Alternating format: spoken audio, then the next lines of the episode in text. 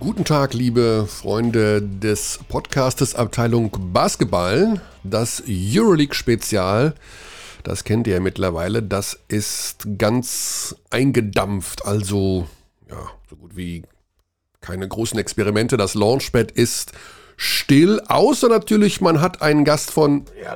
Ah, dann müssen wir es einmal aktivieren.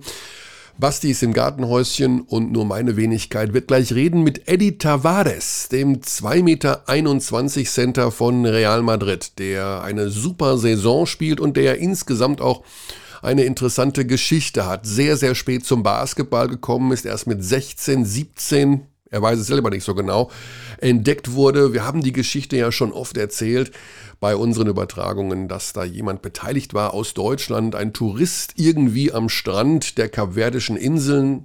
Eddie kommt von den Kapverdischen Inseln. Und natürlich wird das gleich meine Einstiegsfrage an ihn sein. Dazu das Thema natürlich NBA. Was hat da nicht so funktioniert? Warum hat er sich da nicht durchsetzen können? Wie seine Zukunftspläne sind? Und ja, allgemein auch über den modernen Basketball. Wie findet man sich als 221 Center zurecht in dieser modernen Basketballwelt, wo es ja immer wieder um Schnellspielen geht, um Switchen und um Smallball und wie auch immer. Das alles werde ich Eddie gleich fragen. Und äh, ja, es hat eine Zeit gedauert, ihn überhaupt zum Interview zu bekommen, denn er hatte Corona, ist jetzt seit einigen Tagen wieder aus der Quarantäne raus und wird auch jetzt demnächst wieder spielen.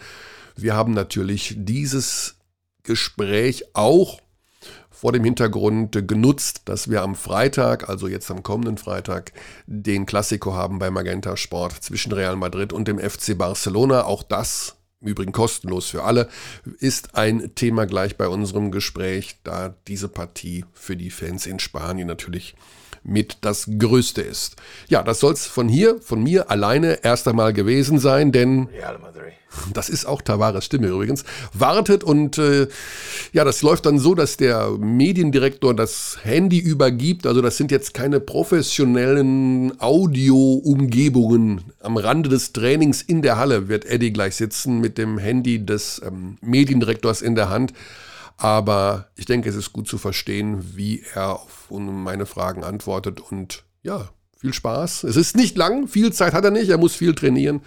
Aber einen kleinen Einblick in seine Welt und in seine Karriere werden wir in jedem Fall bekommen. Hello, Eddie. This is Michael. Good morning. Hi. Good morning. Thank you very much for your time.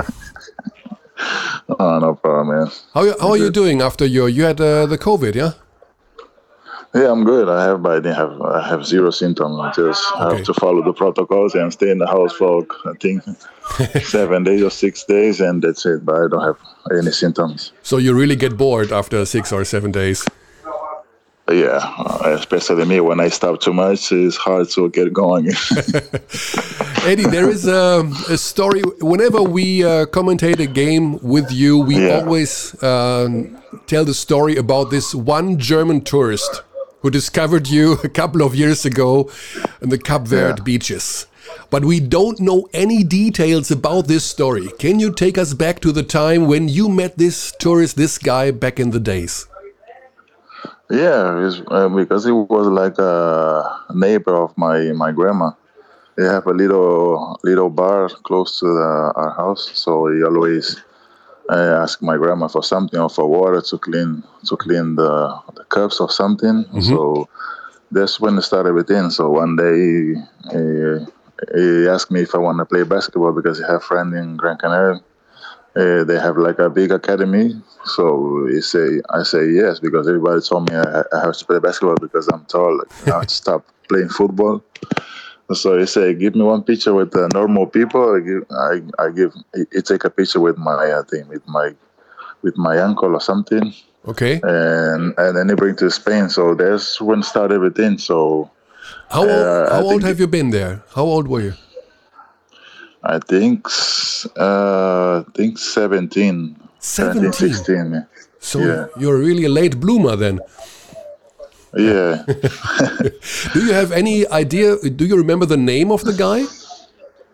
Yeah, uh, uh, Joaquin. Joaquim. Okay, and uh, the, the the second name you only know the first name. Because yeah, I know first name. This is hard to remember because he's uh, German, okay. so it's hard to. I will try to find him and uh, yeah, maybe talk about these old days. Oh, okay. Maybe if you, uh, I don't know, if you sign a jersey for him or whatever, I will. I will send it to him. yeah, I want to talk to him too, but I don't, I don't have any contact with him. I don't know where where he's at. I have uh, I have a little idea. Maybe I will be successful in the next couple of days. Give me one. Give me a couple of days. I will uh, stay maybe in contact with him. Uh, Edy, after yeah. these days in Gran Canaria, you've been drafted by the Atlanta Hawks, and yeah, uh, yeah you went to the NBA. You played a little bit for Atlanta. You played D League and uh, yeah, mm -hmm. then back Atlanta again. But you didn't really succeed in the NBA. What was the problem when you think about these days? Uh, the problem was I don't have, I didn't have luck. I have, I didn't, I was not in a great spot because I gave everything I had to, to play, but uh, it, it was hard, and I think the coaches don't, they didn't give me a chance to play because mm-hmm. if you don't have chance to play, you, you don't have no value. So it was hard for me because I was practicing every day, but I don't have any chance to play. So if you don't play, you are nothing. You can you can show yourself. You can show you can play there. So I think that was the problem because I didn't have any minutes or any five, any 20 minutes. I think I played only only one one time I played 20 minutes was when I was with uh, Cleveland, and yeah. that's it. So it was hard to show to show I can play there. So I was practicing like I, I, I was always practicing with the team, and, and, that's it. Sometimes I didn't practice with them because they only practice uh, sometimes. So when when the season starts. So and I think that was the was the problem because I don't yeah. have any opportunity to show myself. Now you have uh, now you're playing kind of a MVP season. You're yeah, one of the key players in Europe, of course, for, for Real Madrid. Yeah. You in the best age for a center. You you're getting 30 in March. Do you still have the plan to try to give the NBA another chance? I, I don't I don't have I don't have plan, but uh, you always have uh, I have have uh, like something to to keep pushing you to mm. keep make you uh, I don't know what to say, but make you work hard, make you stay uh, in shape, make you stay regular, make you want to play better every every every night. So for me, I, I don't have plans to go there because I'm super happy here, but we never know. But uh, but you would go I, if, I, if, yeah. But you would go if you will get an offer. You would take the chance. I, I don't know. Don't know. Okay. I, I, I, don't, I don't know, but I use that with the, I use that for, for to motivate me to to keep pushing because if they ask about me because I'm I'm doing good, so I, I have to keep up like that. Mm. What do you think about but the? I'm happy. Yeah, sure. What do you think about this modern style of basketball? You know, everything is about small ball basketball. About yeah. you know, all the big guys are only six and eight. But you're, of course, you're seven three. Uh, what do you think about these yeah. modern day basketball? Is there still a spot for Edy Tavares in the NBA or in modern basketball? And how difficult is it for you as a as a really big guy to to adapt to this modern basketball, this small ball basketball? Well, is I think is the I think basketball like every every season, every 10, 10 years, they they change something. So I think uh, on this this era, everybody is shooting three. So I think they see the big men like like me, but it's not like. Uh, it's not like the usual before because they uh, now everybody want trying to shoot shoot threes. Everybody, uh, I don't know. I think it's not too many low post player anymore, and not too many like uh, natural center or like pure center. So like like in in Europe too. Uh, everybody when I when I play against them, they always uh, uh, pick and pop and shoot three because they know inside they they're not gonna have too much. But yeah. it's it's like that. But I have to adjust. I have to to work more to uh, to try to do best on defense because they're always trying to pop and yeah, and, and, shoot and play small. But it is what it is. So if I want to play, I gotta I gotta work. I talked to Tibor Pleiss yesterday, and he said, "Well, yeah. uh, Tavares he doesn't like when I pick and pop because well he doesn't like to defend the three point line." no, in, in, it's not because I don't like it. It's, it's, it's, it's hard for defense because uh, you have to open and yeah. uh, I have to I have long cover to uh, to go. So it's tough, but it is what it is. So I gotta do I gotta do my best. I gotta try to stop them. I gotta trying to make him make them make them miss. So it's, it's, it's not any problem. So I gotta I gotta I gotta I gotta work twice. So that's yeah. And uh, I have to be honest. Tibor said you are the most difficult player to play against because you deny everything what in, what's inside the zone for the for the uh, guards, for the forwards, for everybody. So you are so that's it because that's that's why they they pop every time because, yeah. to have more space to, to play. so space, uh, yeah. they they do they do well, but it's, it's it's fucked up for me. But I have to I have to accept that and to do trying to do my best. So yeah, Tibo Tibor adjust very well with the with this area to, to trying to shoot threes and and that's it. But they, they don't have too many rebounds because they're always open. But that's that's that's that's what the, this era of basketball do, are, are doing. Yeah, yeah. You always there. There can't be enough space for the for the uh, opposing team. What do you think about this season? What about uh, think you about the the season with Real Madrid? Do you have a really the better chance than last year to to achieve the final four at least?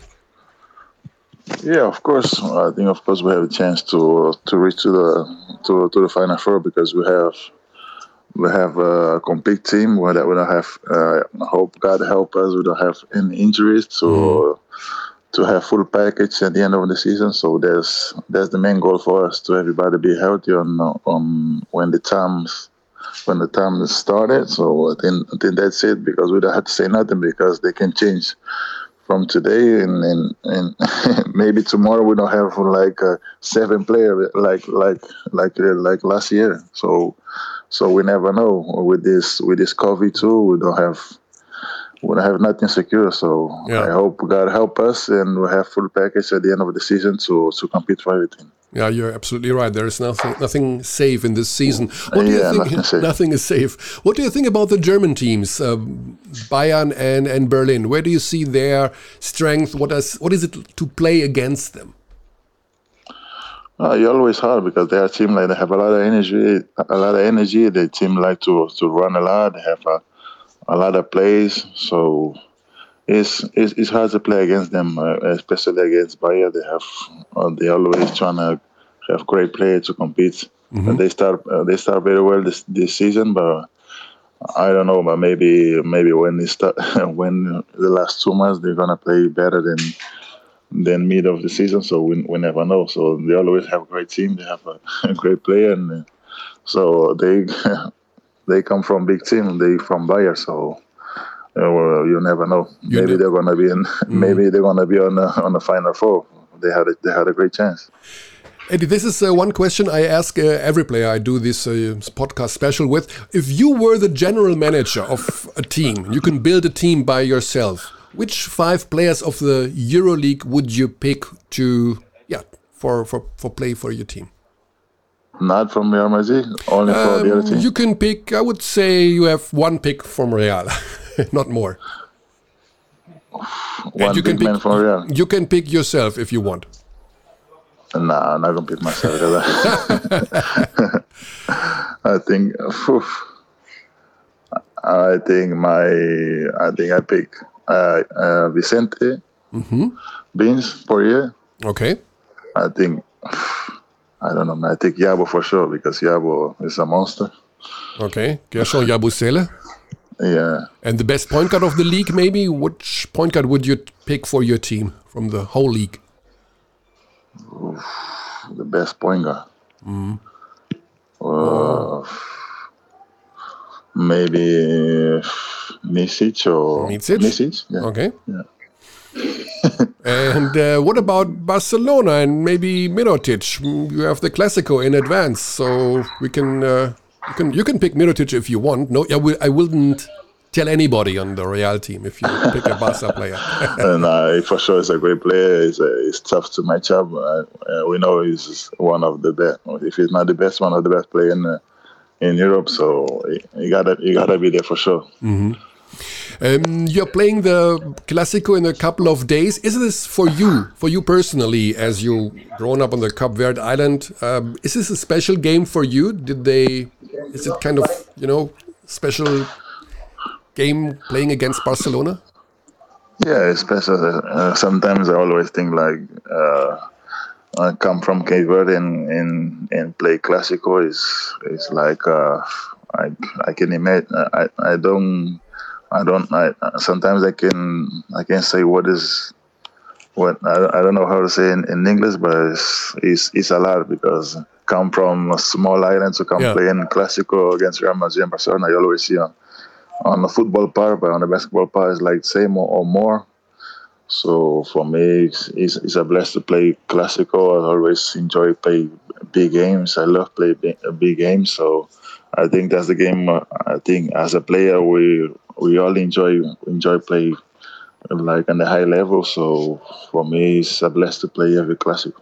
Do the people of the Cape Verde Island follow your career? Is basketball a big thing there? Are you kind of a local hero in your in your hometown?